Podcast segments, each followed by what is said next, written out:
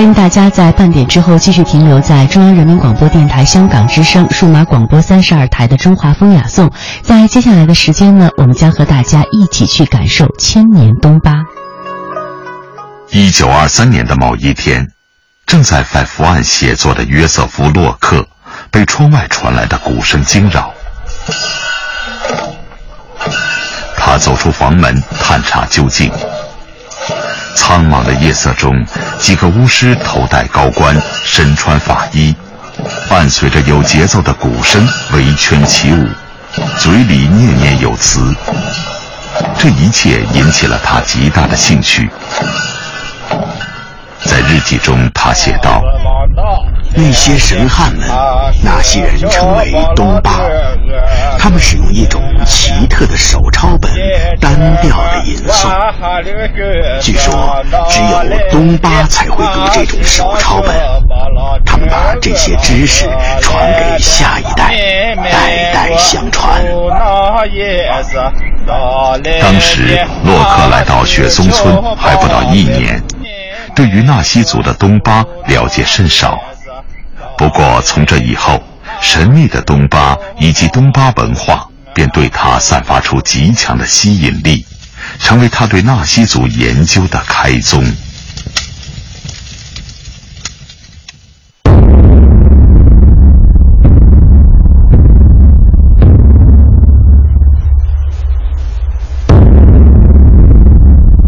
东巴被称为纳西族的智者。他们不是专门的祭祀，更不是寺庙里的出家人，们是普通的纳西族人。平日里居家务农，只有在特殊的祭祀活动中才会担当祭祀的角色。但是在他们身上却承载着上千年纳西族文化的精髓——东巴文化。使用着世界上唯一仅存的象形文字东巴文，他们集巫师、医生、学者、艺术家于一身，是纳西文化的传承人。巴文化是我们可以说是纳西族的传统文化，是由东巴世代相传的这个一种文化。因为东巴属于一种原始宗教，也可以说是纳西族的一种原始宗教文化。那么，东巴文化一个包括纳西族的象形文字、纳西族的东巴古籍文献、纳西族的这个民俗祭祀仪式，还有这个东巴本身这几个部分组成了东巴文化。可以说，这个东巴文化是纳西族的这个东巴，既可以说是纳西族的知识分子啊世世代代相传的一种传统的这个一种文化。一九二三年，当约瑟夫·洛克第一次看到东巴祭祀的场面。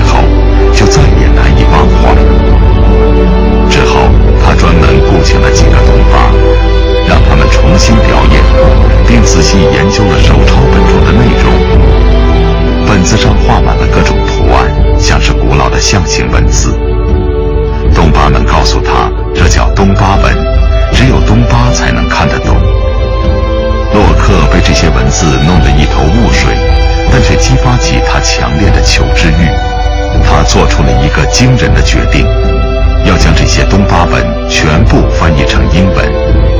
从此，他在纳西家园的探险生涯又多了一项收集、翻译东巴文的工作。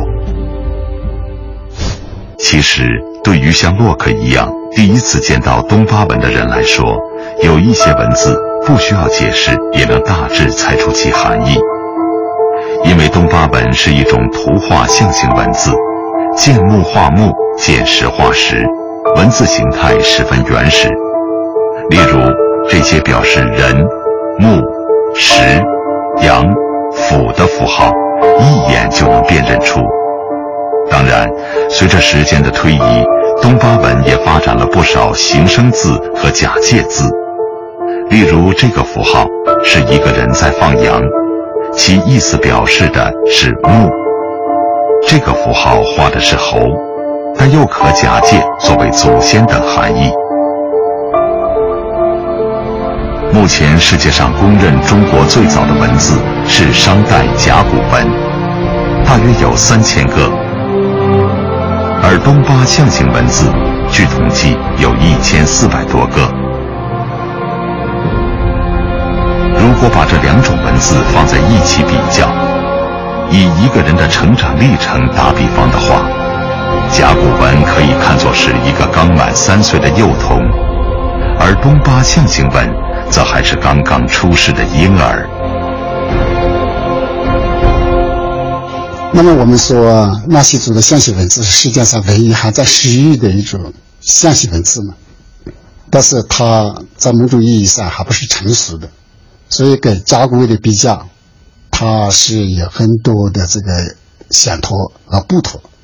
相妥之处都是中国中这人类创造的古文字，但是甲骨文已经成熟了。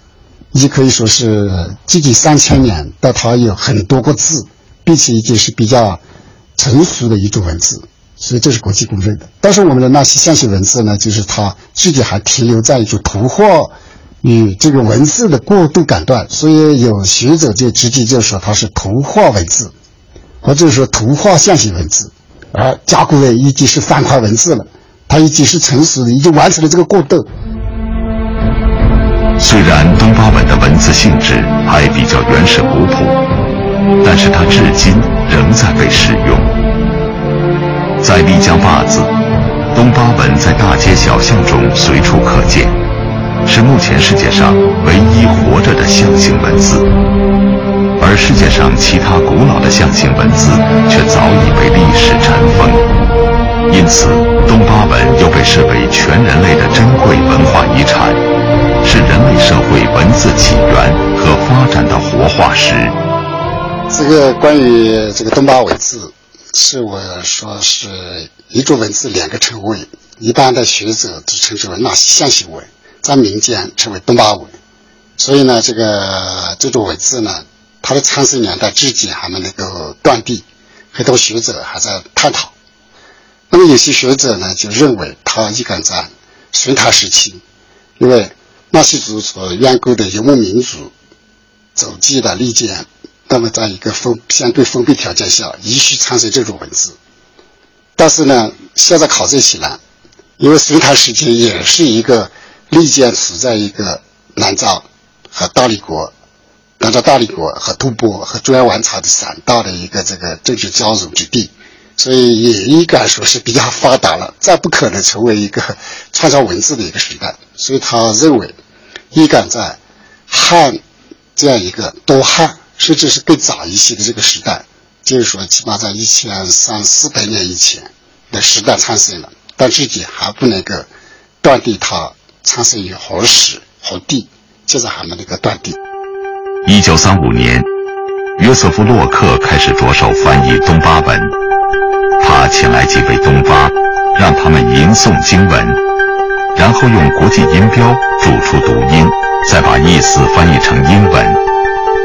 按照常理，这不是一个复杂的活儿，但是他却经常为之恼火，他发现同一段经文，不同的东巴却念出了不同的音，他经常被弄得不知所措。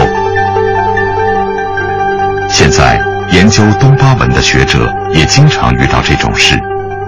他们常说的一句话就是：就算能认识所有东巴字，但也很难看懂东巴经书。我们象形文字本身就不是很成熟的一种文字，它不是完整的、规范意义上的一种成熟的文字，这是第一。第二呢，与这种文字记录的东巴古籍文献，也因为由于这种文字史料的稀少和这种记录这种古籍文献的时候。东巴们是把它当作是一种提示系的记忆，就是有一部分文字来记录很多内容的这个基点内容，所以呢，这个它是凭记忆和文字相结合才能识读这本经书。所以我们一般的人能够识读一千四百个单字，但不一定能把这本书读下来，因为中间有很多部分是省略的。所以，只有靠东巴本身掌握这种这个文化的东巴，才能把这本书完整的读下来。其实，东巴文这么难懂，正是它的魅力所在。代代相传的东巴经书里记载了丰富的内容。虽然它只是东巴教的经书，但却记录了古代纳西族先民的社会与文化的方方面面。内容涉及历史、天文、地理、神话、音乐、舞蹈等，堪称纳西族的百科全书。当年约瑟夫·洛克也正是被他包罗万象的内容所深深吸引。一九三七年，也就是洛克开始翻译东巴文的第二年，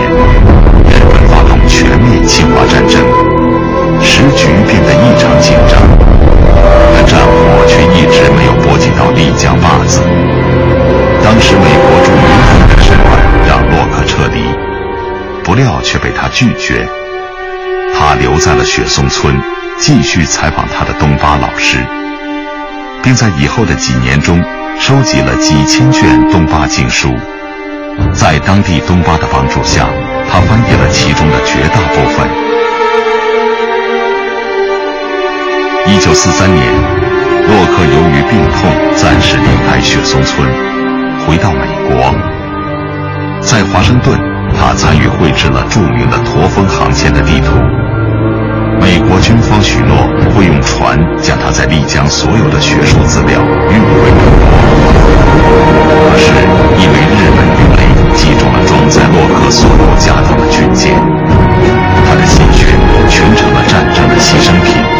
这其中就包括他翻译了几千卷东巴经书的手稿。这个消息后，洛克崩溃了。他曾认真考虑过自杀。他说：“他绝不可能仅凭记忆重新写出失去的著作。”但东巴文对他的吸引力实在是太大了。一九四六年九月，已经六十二岁的洛克又重新回到了丽江坝子，继续他的翻译工作。上天对他是眷顾的。一九四九年，洛克离开中国前。他终于完成了一千零九十四页的著作《纳西英语百科词典》。在这部著作里，每一个东巴象形文字都标有国际音标和英文注解，一共四千多条。一九六三年，《纳西英语百科词典》在西方出版面世，但此时洛克已经逝世一周年。一九六二年，洛克在夏威夷去世。当时的丽江坝子已经没有多少人还记得他。二十五年后，一九八七年十月，刚刚升任丽江纳西族自治县博物馆的馆长李希，迎来了一位特殊的客人——英国爱丁堡大学的一位年轻的学生，叫吉口旭，他。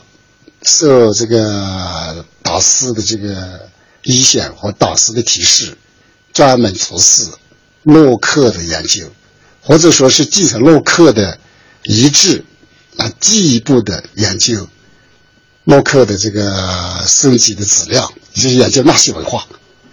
那么他在英国研究了二十五年，出版了很多专著，但是没有大概理解，并不知道洛克生活。和学习研究的地方，就转成了到了我们理解。当时李希对于约瑟夫·洛克还不十分了解，对于洛克研究的东巴文化，更是由于文化大革命的原因，视其为封建迷信。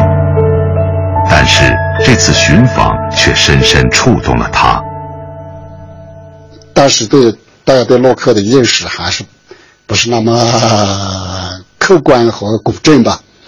或者说，大家对洛克的贡献的评价还不是那么样一种公正，所以，但是这样一个著名的学者吉克旭，花了二十五年研究洛克，成了著名的专家，必须专程又到丽江来，的确，我们给我们提了好多问题，也可以说我赶到博物馆的一个年轻人啊，也是一个非常大的刺激。这个一种启发，就认识到纳西族的东巴文化才是我们整个民族文化的根，也是这个民族文化的传统文化，延续了上下几千年，内容是博大精深，所以下定决心继续研究、学习研究东巴文化。同李希一样，八十年代初期，在丽江坝子，一批纳西族文化学者都有着一个共同的梦想，那就是重新挖掘东巴文化，破译全部东巴经典。这其中有一个人物起到了重要的作用，他就是何万宝。一九七九年。刚刚恢复工作的何万宝就任丽江地区行政公署副专员。这位在解放前夕毕业于西南联大的纳西族知识分子，极为关心东巴经典的翻译抢救工作。一九八一年，他成立了一个东巴文化研究室，其最主要的任务就是翻译东巴经典。当时。东巴经典才刚刚摘掉封建迷信的帽子，许多人还没有转变观念，将它从糟粕提升为文化。但是何万宝却认为，这是纳西族文化的精髓，必须越早翻译越好。因为东巴文化呢，它是一种很特别的那种文字，因为它那个书写下来的都是一些图画线形文字。而这些图画线形文字呢，单靠那个字典啊，它是没办法翻译识读出来的。它每一个字的之间呢，有很多省略了的那个语言。那么这些语言呢，只有靠老东巴才能够恢复，才能够重现，才能够识读出来。而经过这个文化革命这样的一些风波以后呢，这个时候呢。到了八十年代初呢，比较，呃有学问的东巴呢越来越少了，所以呢何万宝看到这个问题的严重性，同时呢他知道纳西族的东巴文化是纳西民族的历史文化当中最优秀的一部分，所以呢他就要求我们呢，就是首先把东巴经典翻译出来。一九八一年。当东巴文化研究室刚刚成立完，翻译东巴经典的工作就随即展开。这个东巴经典文献呢，在民间呢，呃，因为经过文化革命以后呢，呃，这个民间的东巴经典呢是非常少，而且呢比较零散，啊，而且不，嗯，不是那么完整的了，呃，那么这个时候呢，要翻译。那些东巴古籍一做全集的话呢，必须要有一套比较完整的东巴经文本作为识读的对象。那么这个时候呢，我们主要靠的是原来的丽江县的图书馆里面收藏的将近五千册的那个呃东巴经典文献，作为我们这个东巴经全集的那个选本的一个呃选择的这个一个一个范围，就从这。五千将近五千册的这个东巴经里面呢，选选择出来将近一千册的东巴经，把它作为我们这个东巴经全集的这个呃翻译的选本。与此同时，研究室又请了十位德高望重的老东巴和十几位研究人员担任识读破译工作。当年二十七岁的何立民，就是一九八二年分到东巴文化研究室的。与所里其他工作人员不同的是，他的奶奶与母亲都出生于东巴世家。按照传统，他应当从小就接受过东巴文化的熏染。但是他第一次接触东巴经，却已经上初中了。就是大概七十年代初的时候，那个时候呢，我还在读那个初中。那么我们的学校是在一个大队部里面。大队部呢，它就是说是收集没收起来的东西都放在那个地方。那么我们的教室的背后那里呢，有一个很大的柜子，很长的柜子。那个柜子里面装满了东巴经书，而且那些东巴经书呢，呃，有新的有旧的，但是拿出来以后看了以后呢，都是非常画的非常的漂亮的一些动物人物的形象。而我们那个时候就因为在自己的眼前看过以后呢，就是一直都留下了很好的一个印象，就是是，哎呀，这么好这么漂亮的东西，比连环画那个好看。现在，何立民已经成为当地颇有名气的大东巴了。回忆起当年在研究室翻译东巴经典的辛苦，他依然很有感触。首先，第一个问题呢，老东巴，很多老东巴是不识汉文的，不会说汉话，他们能够念自己的东巴经典，他他不能翻译成汉语，这个翻译工作必须要是由我们的这个翻译人员和研究人员来进行的，所以老东巴呢。他无能为力，他只能识读出来。第二个呢，过去的老东巴呢，他识读东巴经书呢，他是为宗教服务的，只要念出来就行，他用不着去解释这个经典。但是呢，这个时候呢，我们一本一本的翻译东巴经典的时候呢，他必须要每一个字、每一个词都要准确的翻译出来。所以这个对于老东巴来说呢，他是一个很艰难的工作。在十位老东巴和研究人员二十多年的共同努力下，一九九九年，云南人民出版社向全世界公开出版了一百卷《纳西东巴古籍译著全集》。这一百卷古籍，每卷收录了十种左右的东巴经典，共计一千册。